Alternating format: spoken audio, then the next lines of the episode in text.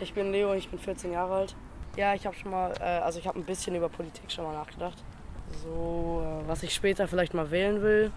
Die CDU, CSU, bin mir da nicht ganz sicher, aber das ist so eher die größte Partei, ähm, die ich bisher so gesehen habe und das, die kommt mir auch sehr seriös vor. Dann gibt es ja noch die SPD, die macht das auch eigentlich ganz gut. Die Grünen, die AfD, ich kenne da so ein paar.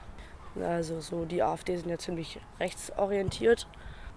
Und zu den anderen, also damit habe ich mich eigentlich noch gar nicht beschäftigt.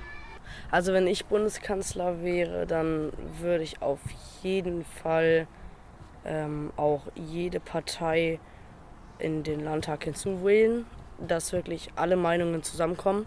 Auf jeden Fall, dass äh, immer Gleichberechtigung herrscht, dass äh, es weniger Armut gibt auf der Welt.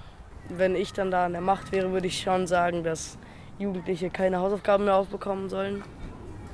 Nein. Mir fällt da eigentlich nicht so wirklich was ein, was man so verbessern könnte. Wir haben ja eigentlich ein ganz gutes Leben hier.